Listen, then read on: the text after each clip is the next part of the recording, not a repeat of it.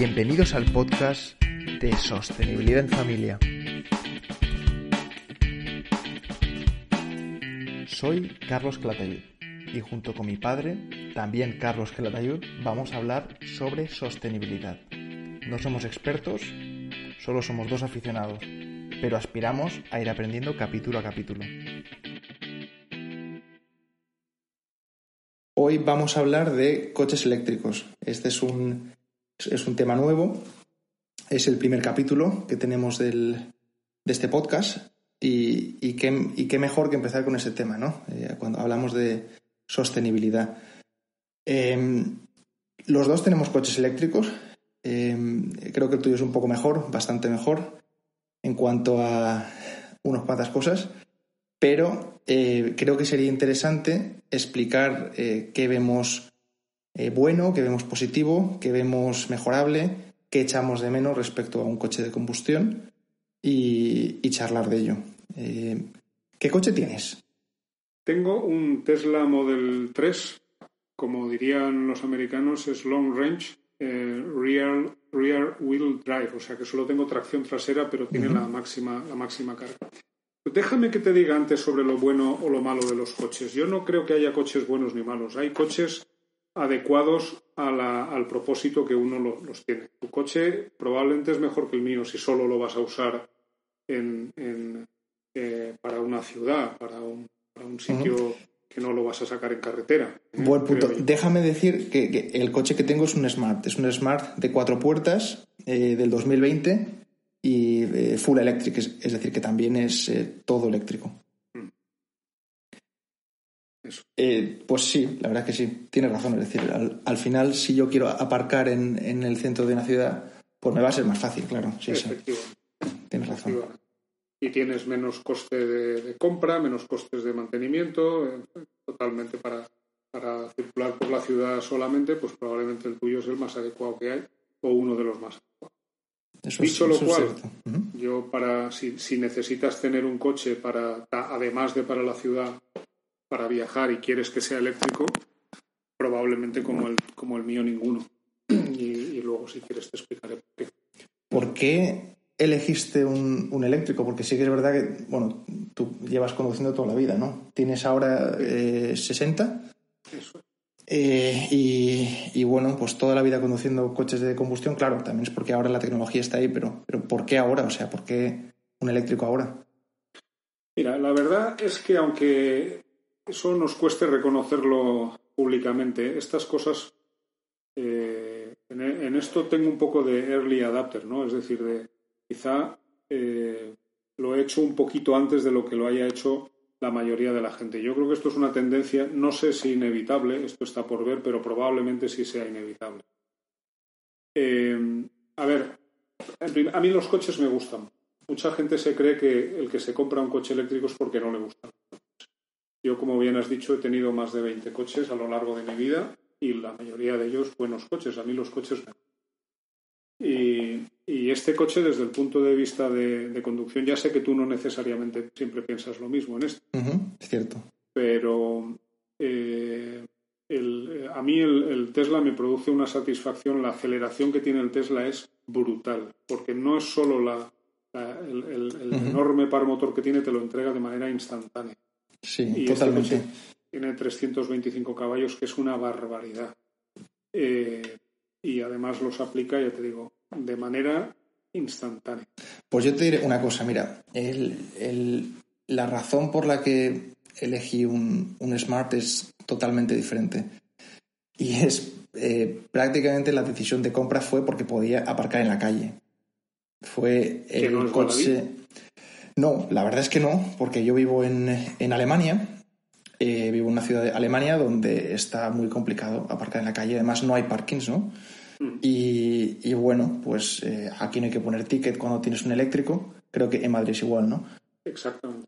Y fue la decisión, el, el, el motivo de, de, de, adquirirlo, ¿no? Pero, pero por otra cosa, pues, pues tampoco te puedo decir. Es verdad que la conducción es diferente, como dices. Es verdad que eh, eh, pues inicialmente tampoco estaba pensando en, en, en, la huella verde, digamos, ¿no? En, el, punto, digamos, de eco-friendly, pero eh, bueno, pues oye, la principal decisión de compra fue mucho más sencilla, ¿no?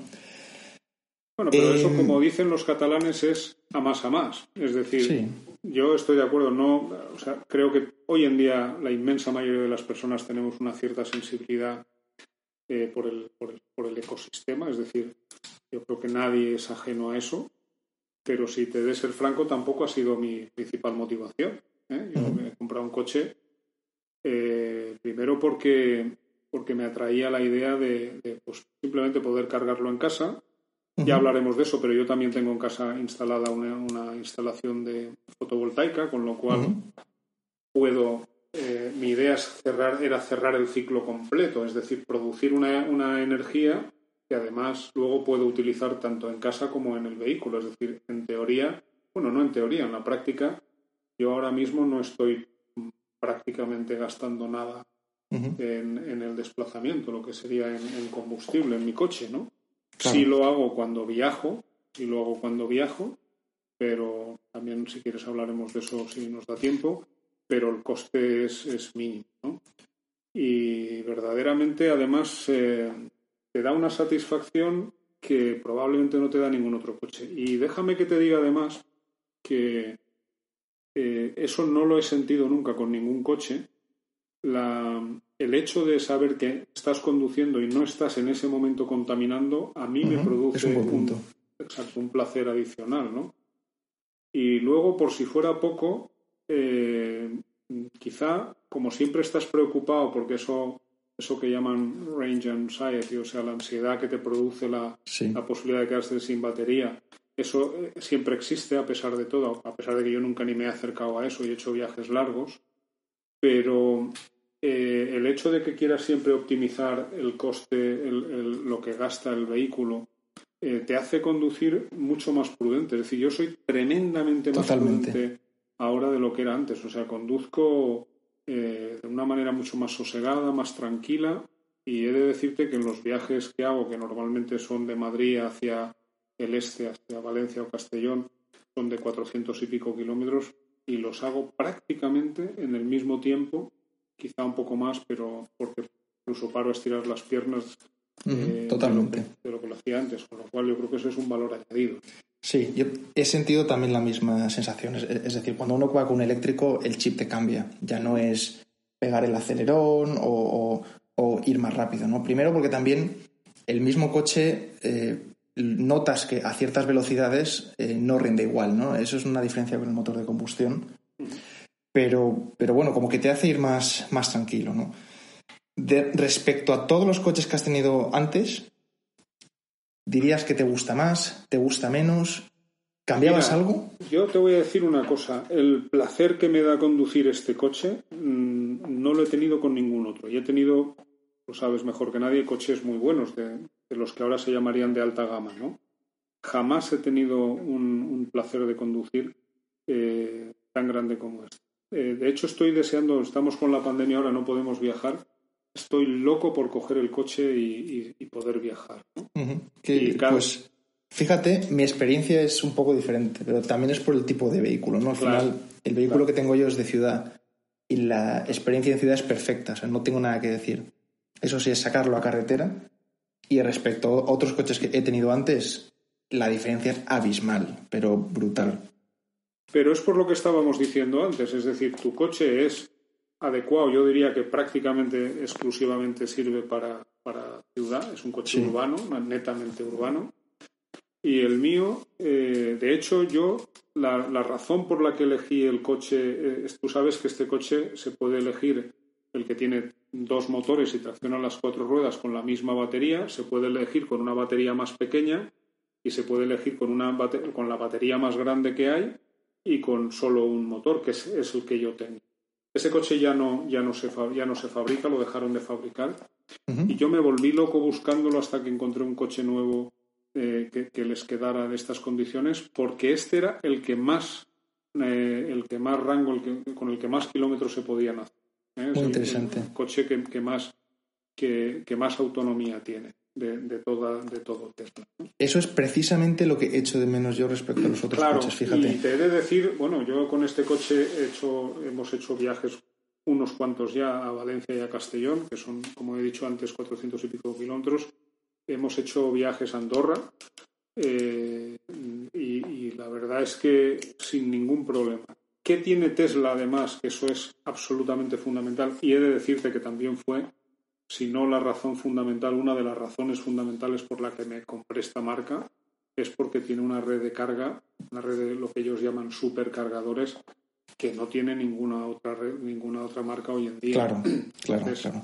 Yo también te digo una cosa, yo no me hubiera comprado otro coche sin, sin saber que me fuera donde me fuera en el mundo. Podrías cargar el coche, claro.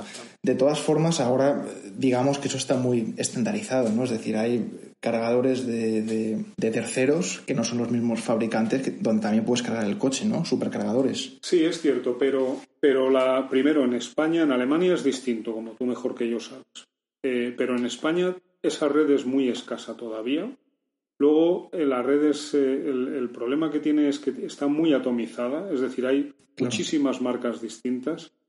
Hay un número bastante importante de, cargadores, digamos, eh, lentos y, alguno más que es un poquito más rápido, pero no demasiados. De súper rápidos eh, generalistas hay muy, muy, muy poquitos. Yo te diría que dos o tres en toda España.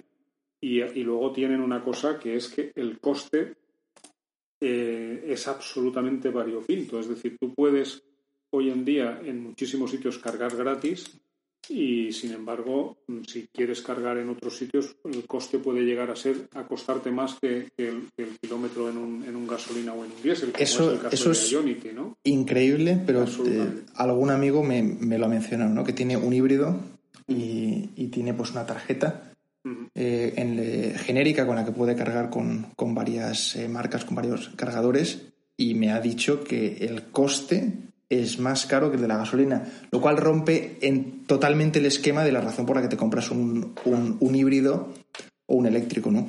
Yo lo que he notado, al menos aquí en Alemania también, es que está muy atomizado, es decir, que los diferentes cargadores tienen diferentes proveedores, tienes que tener la tarjeta o la aplicación de cada uno de ellos y es, es un poco desastre, ¿no? Eso, eso es una cosa que desde luego tiene que mejorar el sistema porque no puede seguir así, ¿no? Eh, es, es, curioso porque también las sensaciones son diferentes, pero porque es que tenemos coches muy diferentes, no todos los yo son iguales. Tesla, ¿eh? porque a mí esos problemas de los que estás hablando yo los veo, pero no los sufro. Es decir, eh, yo puedo ir perfectamente de aquí a Alemania utilizando solo los cargadores de Tesla. Y de mm, hecho, sabes que tenemos planificado un viaje para ir a verte y lo vamos a hacer con el Tesla y parando exclusivamente en los supercargadores Tesla o como mucho si nos quedamos a dormir en un hotel que tenga un cargador de Tesla. Pues el, sí, definitivamente son, son muy diferentes ¿no? las, las sensaciones. Hay algunas cosas, hablábamos de qué diferencias hay con los coches de combustión, ¿no? con, con los que al menos hemos tenido antes.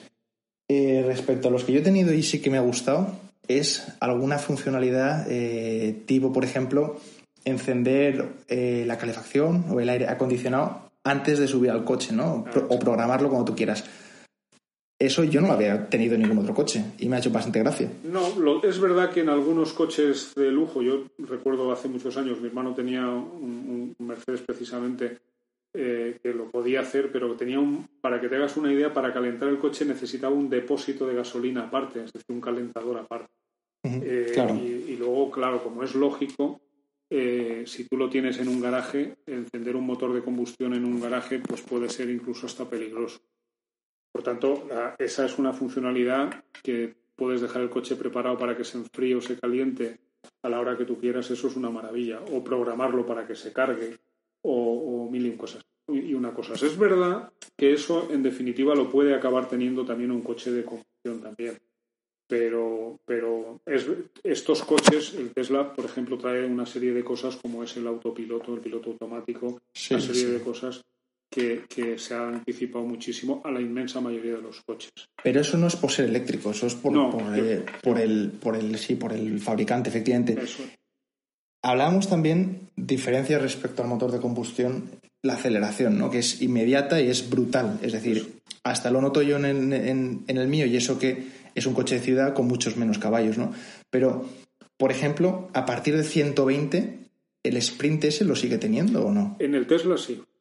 El Tesla sí. El Tesla lo bueno que tiene, a diferencia del tuyo probablemente, es que solo tiene desde cualquier velocidad. Es decir, tú vas a 100, bueno, yo no lo he puesto a 180 porque ya, como he dicho antes, ahora respeto las, las normas, pero tú vas a una velocidad alta y, sigues pisándole y te lo sigue entregando hasta, hasta cualquier momento. Lo tiene en cualquier momento. el par motor te lo entrega en cualquier momento y hasta, hasta vamos, hasta cualquier velocidad. Eso, eso sí que es, se nota muchísimo los caballos. Eso Pero lo que, lo que yo tengo entendido, o lo que he podido observar, es que también es menos eficiente a velocidades altas, ¿no? Como, como si puede ser algunos motores de combustión. El, a partir, digamos, de qué velocidad notas que le puede costar un poco más. ¿O no lo notas directamente a una velocidad en este, normal? En este, en este, coche no lo notas. En este coche no lo notas. Lo único que notas a, altas velocidades, pero también le ocurre a un, a un, coche de combustión interna, es que evidentemente a partir de yo creo que de 120 empieza a gastar mucho más. Es decir, estos coches, bueno, como todos, ¿no? Si, le, pisas, pues te gasta mucho con consiguiente reducción de la autonomía. Bueno, sí es verdad que un coche de combustión tiene marchas, ¿no? Entonces, si tú tienes, pues como los de ahora que tienen 8 o 9 marchas, al final, si, cuando el coche está en novena a 120, pues, pues va muy relajado, ¿no? De, de, de revoluciones, que tampoco gasta mucho más. En cambio, los eléctricos con una sola marcha, pues entiendo también que el, esfuerzo será un poquito más, más sin, ser ingeniero, sin ser ingeniero. Yo ¿eh? en esos temas no me metería, pues no soy capaz de saber si esa es la razón o no. En cualquier caso, en el mío, desde luego, te puedo asegurar que a 120 o a 130 tú le pisas y el coche sigue saltando como si quisiera comerse, vamos, los 200 de manera. Y yo no yo, bueno, yo sí lo tengo claro, pero Tú, si te hubieras que cambiarte de coche ahora, otra vez, ¿volverías a otro eléctrico o volverías o no? Sí. La ilusión que yo tengo por, por coger el coche, esa no la he tenido. Ahora mismo, este, este mes de abril hará un año que lo tengo. Desgraciadamente le he hecho pocos kilómetros porque, por el tema del, del COVID, claro. Por el tema del COVID, ¿no? Porque mi idea era haber viajado mucho más, pero no, no he podido hacerlo. Yo creo que le habré hecho unos 14.000 kilómetros. Bueno, no está mal. Mm, eh, no, yo pero... En, en 7 u 8 meses le he hecho 800. Bueno, pero es distinto, porque no lo has usado prácticamente para nada. ¿no? Yo sí que he hecho algunos viajes. Y lo que te puedo decir es que yo estoy deseando que, que me digan, oye, que hay que ir a, a donde sea. O sea, el coche lo cogería a todas horas. Cualquiera que me dice quieres ir a algún sitio con, vamos, con cualquier excusa, la idea es que sí. Eh, y esa, ese, ese, ese disfrutar del coche eléctrico, yo no, de verdad que, no, no, lo he tenido antes. Lo he tenido antes con otros coches, pero me ha durado menos.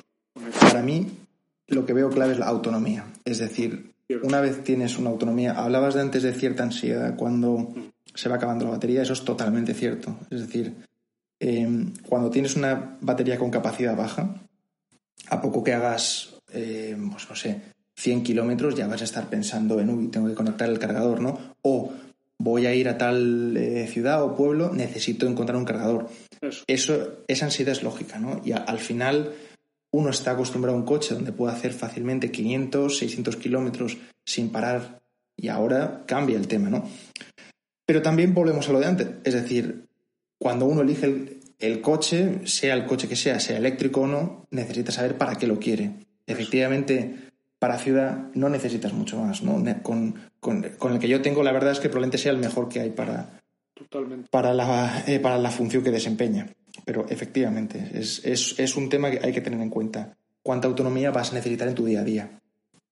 Y hay un tema también, es decir, eh, yo lo aparco en la calle. Eh, desafortunadamente vivo en un piso donde no tengo parking, donde no hay parking y no hay un enchufe donde lo pueda conectar. Entonces dependo de los cargadores externos, ¿no? Eh, hombre, ¿cómo te voy a decir? Lo ideal, lo ideal en cualquiera de los casos, cuando uno tiene un vehículo eléctrico, es que lo puedas conectar en tu casa, lo puedas programar, ¿no? Cierto. Y eso es complicado. He de reconocer que, bueno, complicado si tienes un, una plaza de garaje hoy en día ya no, porque en España por ley eh, te tienen que dejar ponerla, no tienes ni que pedir permiso si vives en una comunidad y, si vives como en mi caso en una casa, reconozco que es mucho más fácil todavía. Pero mira, para que te hagas una idea, yo no me he instalado ni siquiera, mm, tenía pensado hacerlo, un, punto de carga especial, ¿no? Para dotarle de más rapidez, pero, pero no, me, no me hace falta, no, no me hace falta.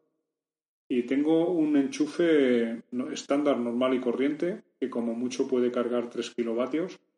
Sí que es verdad que cuando te compras uno de estos coches, lo que sí que tienes que hacer es planificarte. Es decir, tú no puedes eh, lo, bueno que.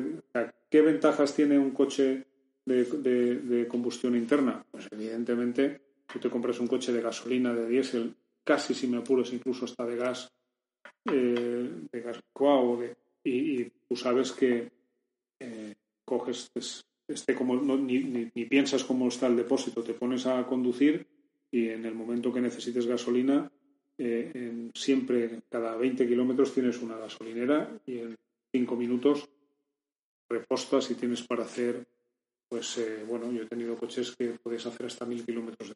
Evidentemente eso con un coche eléctrico no lo puedes hacer. La mentalidad la tienes que cambiar. Yo cuando primero te acostumbras a tener la batería del coche cargada siempre, yo siempre la tengo no menos de un 50% en casa, entre un 50 y un 80% la tengo siempre para cualquier cosa. Y cuando voy de viaje la cargo entre el 90 y el 100% y, y antes de irme a, algún sitio eh, quiero saber dónde voy a parar, quiero precisamente para evitarme susto. Eh, quiero saber qué es lo que voy a hacer, quiero saber, eh, quiero lo tienes que, digamos, preparar mucho. Con, el, Tesla es más fácil, también te digo, porque ahora mismo, pues mira, había desde aquí hasta Valencia había un, punto de carga con 12 o 14 cargadores, no me acuerdo, pero vamos, siempre que he ido como mucho había uno o dos parados. En Valencia hay otro también con muchos puntos de carga. Acaban de abrir otro más en Valencia. Eh, hace, hace unos días acaban de abrir otro más en otra de las salidas. Otra más están haciendo en Castellón. Aquí en Alemania no, no tenemos problema de cargadores, pero, pero al final si tú en, el, en la semana tienes que cargar el coche una o dos veces, lo que no te apetece es ir a cargarlo a, otra calle, no sé si me explico. Por tanto, si tú tienes en casa la, disponibilidad, más, luego adicionalmente cualquier carga adicional que tengas que hacer durante el viaje, pues es perfecto, ¿no? Pero desde luego yo creo que es un factor que hay que tener en cuenta a la, a la hora de comprarse un coche. Si no dependes también de que otra gente esté o no cargando los vehículos, etcétera, etcétera, ¿no? El, el, ¿Cómo de rápido carga tu coche? Es decir, depende, por supuesto, de la potencia del cargador, pero... pero... Fundamentalmente, exacto. El coche tiene, está preparado para cargar hasta 250 eh, eh, kilovatios por hora en el máximo. Y en España no hay cargadores, yo creo, con esa potencia. Pero para que nos hagamos una idea, mira, los cargadores de Tesla cargan los que hay hasta ahora, ¿eh? porque hay algunos que pueden cargar hasta toda la potencia del coche. Pero hasta ahora los cargadores que tiene, exceptuando un punto que hay en España, el resto cargan hasta un máximo de 150 kilovatios. Eh, bueno, pues eso implicaría, teniendo en cuenta que la batería, el 100% de la batería, probablemente eh, serían 70, eh, me parece que tiene 70 y tantos kilovatios, o sea, en teoría, de 0 a 100 pues tú, en teoría, ¿eh? la, podrías tener cargada en algo más de media hora. Pero a nivel práctico, tú has llegado eso, no es, eso iba a decirte, eso no es verdad por dos razones. Lo primero, tú nunca dejas agotar la batería del todo y la siguiente razón es que el coche solo carga al máximo durante momentos puntuales, porque la batería carga desde el 0 hasta el 20% o el 30% a esas velocidades máximas y luego empieza a cargar más lenta pero de una manera práctica, para que te hagas una idea. Cuando yo voy por ahí, normalmente mm, paro 15 o 20 minutos y con eso es más que suficiente para darle un chute al coche para hacer pues eh, dos o 300 kilómetros, con lo cual, vamos, tienes más que suficiente. Entonces, al final, eh, lo que yo, otra de las cosas que, hablando antes de lo que decíamos, de, ¿qué, cambia con respecto a conducir un coche de estos? Pues mira, yo antes me hacía el viaje desde Madrid a Castellón eh, lo hacía de una tirada, son 420 y tantos kilómetros, lo hacía de una tirada. No paraba para nada, evidentemente llegaba más cansado, no paraba ni para tomarme un café. ¿Y ahora qué hago? Ahora paro a mitad de camino, aunque teóricamente podría llegar con la carga del coche, pero bueno, lo que hago es que paro a mitad de camino, porque a mí me gusta eh, que el coche no, no esté nunca eh, en, los, en, los, valores. totalmente. De todas formas, al final es un valor limitante, es decir, tú te adaptas y, probablemente sea hasta bueno, ¿no? Que hagas una parada y que te despejes. Pero no deja de ser un factor, digamos, forzado, ¿no? Es decir, que, sí, sí, estoy de acuerdo. Pero gracias a eso, yo, digamos que ahora creo que conduzco mucho mejor, más relajado, y yo en ese trayecto paro 15 o 20 minutos, no para más. ¿eh? Y autonomía, autonomía real. ¿Qué dirías que tiene tu coche? ¿En ciudad? En, primero en ciudad y luego en eh, mixto o en carretera. Mira, yo creo que en ciudad se acercaría a los 550 kilómetros si no haces el burro y no vas dando acelerones. Eh, mixto podrían ser, eh, este es el que más autonomía tiene, pues probablemente 450, 475 kilómetros y en carretera unos 400 kilómetros reales para no dejar la batería cero. Es decir, yo con este coche el máximo que haría sin parar sería 400 kilómetros por autopista, vaya. El Smart, el Smart está haciendo eh, eh, teóricos 140, que luego en ciudad yo te diría que cercano, diría 120 quizás, ¿no? Y luego en carretera es otra cosa. En carretera estamos hablando de 70 kilómetros. Pero claro, evidentemente no sirve para eso. Efectivamente, ¿quién se hace con un Smart un viaje en carretera? ¿no? Es, es, eh, es, más, es más complicado. Eh, hemos hablado de las infraestructuras, ¿no? Y al final eso también es fundamental. yo sí que veo en Alemania que es fácil cargar, es decir, que no tienes que estar buscando por las calles muchos cargadores, ¿no? Eh, ¿cómo, ¿Cómo está en España el tema este? Es pues decir, has hablado que en la carretera sí que están poniendo, ¿no? Pero en Madrid tú, por ejemplo, puedes cargar. En Yo la calle? vuelvo a decirte, haría dos, dos excepciones. O sea, o, lo, lo, partiría, vamos a ver. En primer lugar, si tienes un Tesla, no tienes ningún problema en la inmensa mayoría de los. Ningún problema. Porque hay eh, supercargadores de Tesla pues en Madrid, en cualquier sitio. En Madrid, como en las grandes, en general en las grandes ciudades hoy en día, empieza a haber cargadores en prácticamente casi todos los centros comerciales y además son gratis. Es decir, tú te vas al centro comercial donde yo voy normalmente, hay tres o cuatro, bueno, tres o cuatro de Tesla y otros tres o cuatro de, otras marcas. Es decir, hay más que de sobra. Eh, por ejemplo, en la, eh, en, Alcobenda, sin ir más lejos, el propio ayuntamiento, que yo sepa, solamente que yo sepa, tiene cuatro cargadores públicos, hoy por hoy gratuitos, y los tiene. Es decir, cada vez va habiendo más cargadores públicos, eh, digamos, lentos. Rápidos, pues de momento no hay demasiados, pero justamente en Madrid no habría problema con. Eh, pero claro, España es mucho más que Madrid. Te iba a preguntar, de hecho, algo muy, relacionado, ¿no? Es cuánto te cuesta cargar el coche en casa, si lo puedes ver eso, y mm. cuánto te cuesta cargar el coche en, un cargador Tesla o en un cargador genérico, digamos. Mira, eh, ¿hablas en, tiempo o en dinero? En ambos.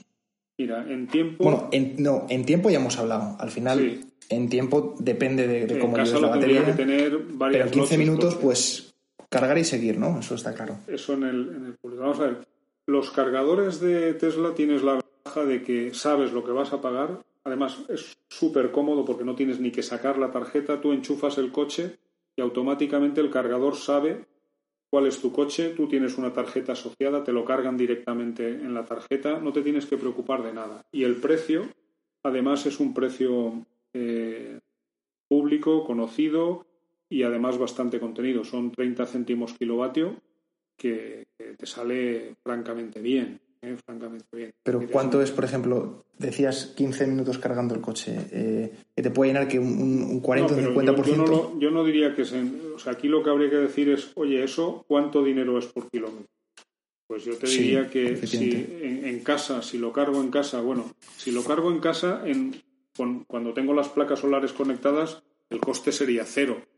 Eh, por tanto, si lo cargo en horario valle, que me cuesta, eh, yo tengo una tarifa también nocturna y me cuesta unos pocos céntimos, pues vamos a decir que cargar el coche en casa eh, a mí me podría costar, mm, desde luego, no llega a, a 2 euros por, por cada 100 kilómetros seguro. Es decir, tú piensas que en, un pues coche... no está mal. No, está, Es baratísimo. Si, si, lo tuviera que pagar en casa, que normalmente no lo tengo que pagar, en el peor de los casos me costaría eh, unos 2 euros a los 100. Eh, si fuera... Básicamente el coche entero por 8 euros, ¿no? Toda la batería. Eh, sí, sí. ¿Y, en un, ¿Y en un cargador Tesla se puede decir? En un cargador Tesla, sí, sí, son 30 céntimos es hacer unos, unos números, vamos, pero si tú, eh, mi, coche gasta 16 eh, kilovatios por hora, multiplica 16 por 30 eh, céntimos, pues te, pues te cuesta, pues eso, 4 euros y medio. sí, casi 5 euros. Los 100 kilómetros, es decir, también te cuesta muy barato. Pero además ten en cuenta que yo los supercargadores, primero, solo los utilizo eh, una vez eh, cuando voy de viaje, vaya, una vez de vez en cuando. Segundo, cuando te compras un coche, normalmente te regalan 1.500 kilómetros y luego si alguien te da el, lo que se llama un referido, es decir, si alguno de los que, y demás. Eso, si alguno de los que está, nos está escuchando utiliza mi código porque a él le dan 1.500 kilómetros y a mí otros tantos, con lo cual digamos que es relativamente fácil ir teniendo kilómetros gratuitos con Tesla. Bueno, al final eso también son estrategias de marketing que no se sabe si a largo plazo van a seguir. yo te voy a decir lo que me cuesta a mí cargar el coche en la calle, que de hecho es la única alternativa que tengo.